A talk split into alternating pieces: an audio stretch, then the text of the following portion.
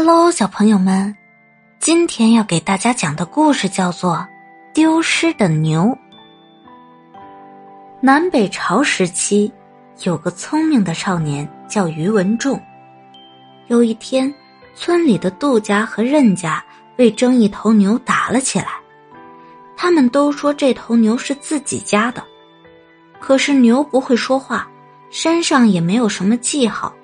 谁都无法判定谁才是它的主人。于文仲听说这件事情后，很快赶了过来。他用力鞭打这头牛，同时观察两户人家的反应。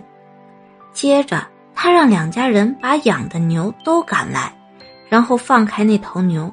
只见那头牛很快跑进任家的牛群里去了。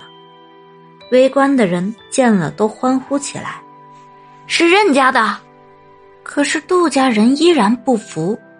于是于文仲说：“刚才我鞭打牛的时候，任家的人看起来很舍不得，可是杜家的人却毫不在乎，这足以证明牛不是杜家的。”杜家人听了无话可说，只好承认那头牛确实不是自己家的。小朋友们。于文仲真是个聪明的孩子，他根据牛与牛之间的关系、人与牛之间的感情，巧妙的判断出了牛的主人。我们遇到难题的时候，如果抓住问题的关键，再从多个角度去思考，也能想出绝妙的好办法的。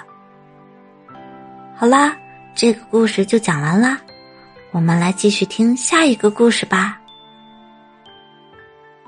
豆豆报恩。一天，小老鼠豆豆在回家的路上遇到了一场大雨，没办法，他只好跑到山洞里躲雨了。好不容易等到雨停了，当他走到河边的时候，却发现河里的水涨了起来。怎么办？过不了河就回不了家了呀！正当豆豆坐在河边发愁的时候。乌龟伯伯游了过来，热情的对豆豆说：“来吧，坐在我的背上，我载你过河。”好心的乌龟伯伯把豆豆载过了河，豆豆十分感激的说：“谢谢您，乌龟伯伯。”不久之后的一天，乌龟伯伯在河边散步的时候，不小心被渔网给网住了，乌龟伯伯没有办法逃走。急得大声求救，豆豆听到后赶紧跑了过去。他用尖利的牙齿咬断了渔网，把乌龟伯伯给救了出来。从那以后，他们两个变成了很亲密的好朋友。小朋友们，老鼠豆豆和乌龟伯伯为什么会成为好朋友呢？因为呀，他们两个都很有爱心。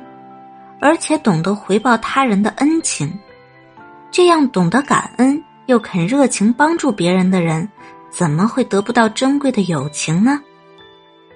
好啦，今天的故事就讲到这里了，我们早点睡吧，晚安，小宝贝。